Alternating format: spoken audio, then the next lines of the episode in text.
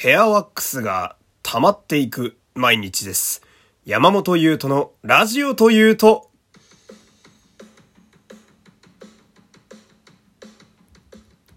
どうも、皆様、こんにちは。声優の山本優斗でございます。第335回目の山本優斗のラジオというと、始まりましたよろしくお願いします。ラジオトークで聞いてくださっている方は画面下のハートニコちゃんマークネギをひたすら連打していただいて、その上にありますフォローボタンもポチッとお願いします。この番組はラジオトークをキーステーションに Spotify、Amazon Music 等の各種ポッドキャストアプリでも配信中でございます。さあ、えー、今日はまずはお知らせから入っていきたいんですけれども、えー、今日から毎日生放送をやることにしました。まあ、生放送がスタートするということでね。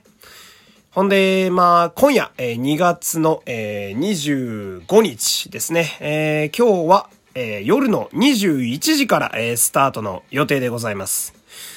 まあその、1周年、えーちょうど1周年にあたる365回に向けてですね、まあ通常回に加えて生放送でも、まあ毎日ちょっと盛り上げていこうと、えーそういう感じでございまして。ほんでね、うーん、まあ時間なんですけど、生放送の。えー夜やる場合は、まあさっき言った感じで、えーほぼ、まあ21時から、えーと考えてます。ほんで、まあ、とはいえですね、まあ私も一応生活があるので、えー、まあ、時々朝とか昼にやるかもしれない、みたいな感じに今のとこなりそうですね。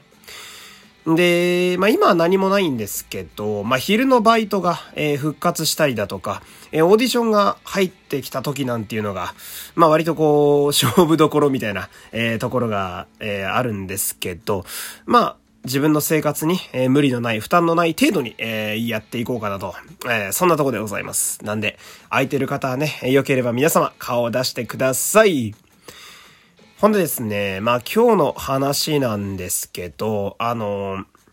なんやろ、すごいじじいみたいなこと言いますけどね、えー最近ね、あの、寝起きが非常に良くてですね、まあ朝からすごく楽しいんですよ。ええいいことでしょ？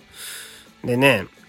まあ、いつからこんな感じやったっけな、みたいなのを考え始めたらですね、あの、パーマを、あの髪の毛のパーマをかけたあたりからなんですよ。まあ、去年の、えー11月にですね、まあ、私28歳にして、初めて、まあ、パーマ、まあ、緩めのパーマをかけまして、で、結構ね、気に入ったんで、まあ、先月はより強めのですね、えースパイラルパーマという、さらにこう、うねうねしたようなやつ、えーかけたんですよ。したね、もう、毎朝のね、髪の毛のセットがね、あの、めちゃくちゃ楽しくてですね。で、なんだろう、その、ワックスでこう適当にえ手につけて、ワシャワシャっとこう髪をいじるだけでね、まあ、なんかこう、雑誌とかで映ってるこう、すげえなんやろ、人生がうまくいってそうなイケメンとかいるでしょ？なんていうのこう、あ、こいつ順風満帆なんだろうな、みたいな顔してるイケメンたちいるじゃないですか。まあ、あんな感じの髪型になるんですよね。これ褒めてるかどうか微妙ですけど。まあ今はですね、えーちょうど、まあ髪型的には、まあ真ん中分けみたいな感じになってまして、まあイメージ的には、ま伸びると、え将来的には、あの、又吉さんみたいな感じ。で、さらに行くと R 指定さんみたいな 感じになりそうな、えー髪型なんですけどね、今。ほんでね、あのーまあなんだろう。これね、あんまり普段、えー、会う人とかにも、えー言ってなかったですし、両親とかにも言ってないですし、なんならラジオでもほとんど喋ったことないんですけど、まあ今日初めて言う情報なんですが、私ね、あの、結構、髪型へのコンプレックスがずっとあるんですよ。考えてみるとそれがちょうど高校時代くらいから、えー始まっておりまして、まあ、高校の時ね、その、まあ、私、友達少ないというか、なんかね、クラスにあんまり馴染めないっていうところが結構あって、うん。で、まあ、こう、ダサいダサいと、えー結構バカにされてたんですよね。まあ、イケてる連中とかからそんな感じやったんですけど。で、まあ、服とかはね、その、まあ制服の、え学校やったんで、まあ言うてそんなでもなかったんですけど、もう髪型がとにかくめちゃくちゃに言われてて、うん。で、なんかね、毎日もう、なんやろ、悔しい、悔しいってのもあるけど、まあ、どっちかっていうとこう、ムカついてた、みたいな。うるせえな、みたいな、好きにさせろよ、みたいな感じやったんですけど。だけどまあ、その、まあ、ムカつくのもあるんだけど、まあ、思春期っちゃ思春期だから、一応ね、まあ、そういう立派に思春期なので、まあ、自分もこう、色気づいて、ワックスとかやっぱね、あの、憧れで使ってみたくなるんだけど、まず使うたびに、まあ、クラスからなんか、いらないいじりみたいな来るし、みたいな。腹立つな、みたいな。で、やり方もその、よくわかんないし、みたいな。ワックスってね、結構むずいんすよ、最初。うん。こう、それこそ雑誌に写ってるモデルさんなんて、あんなかっこいい髪型なんてまずできないし、その、よくわかんない上にボロクソ言われて散々だったみたいな。まあ、あの環境じゃね、今思えば、そりゃ、前向きな人間なんか生まれるわけないんですけど、え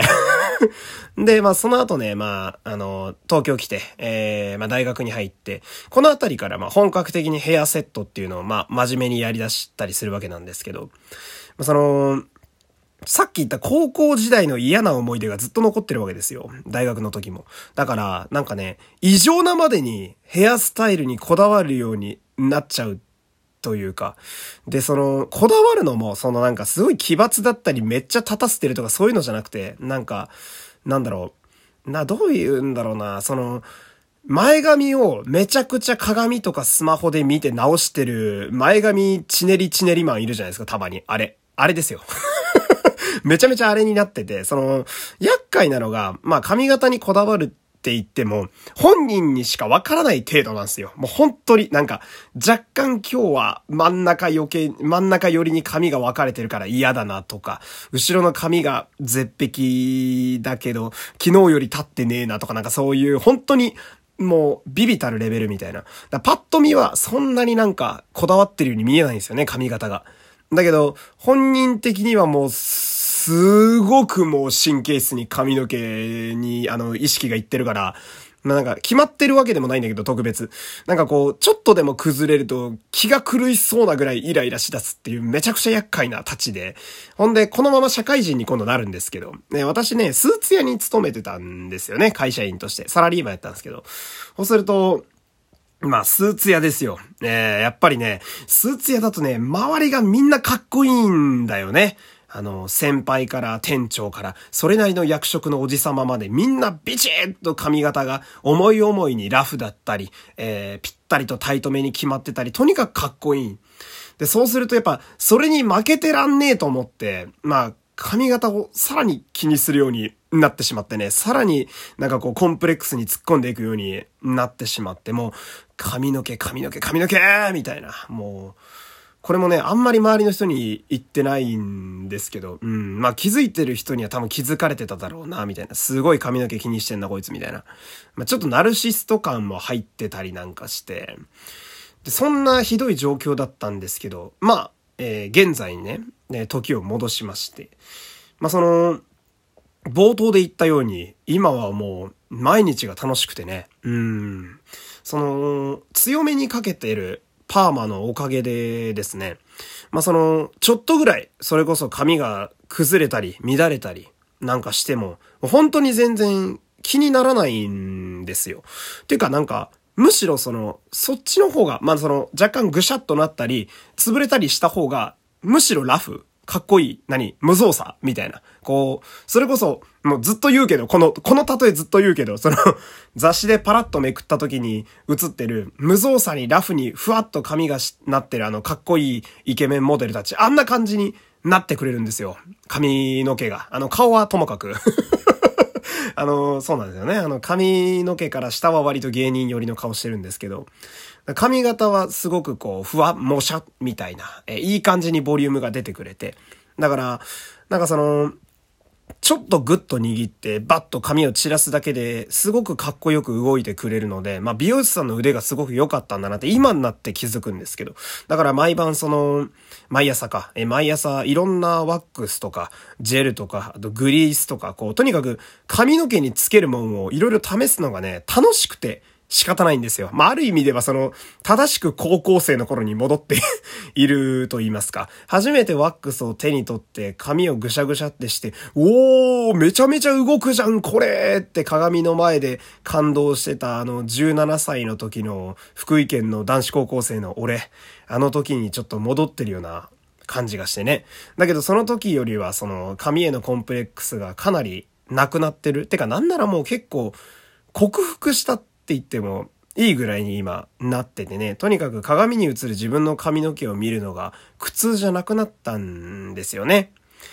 で、そこまで、あのー、まあ、やってて気づくんですけど、まあ、ようやくその、自分らしい髪型にたどり着けたんやなと。えー、すごくそういうのを最近思うようになって、もうね、久々に会う人とかからも、お、お、何？パーマかけたの？お、すげえかっこいいじゃん。似合ってるよって言われるのがすごく嬉しいんですよ。まあ、あの、会う人会う人、いい人が多いんで、まあ、その、ね、わざと褒めてくれてるってのももちろんあるとは思うんだけど、まあ、もともとかっこいい先輩とかにもね、言われるようになったりなんかして、もうすごくこう、嬉しい。もうとにかく、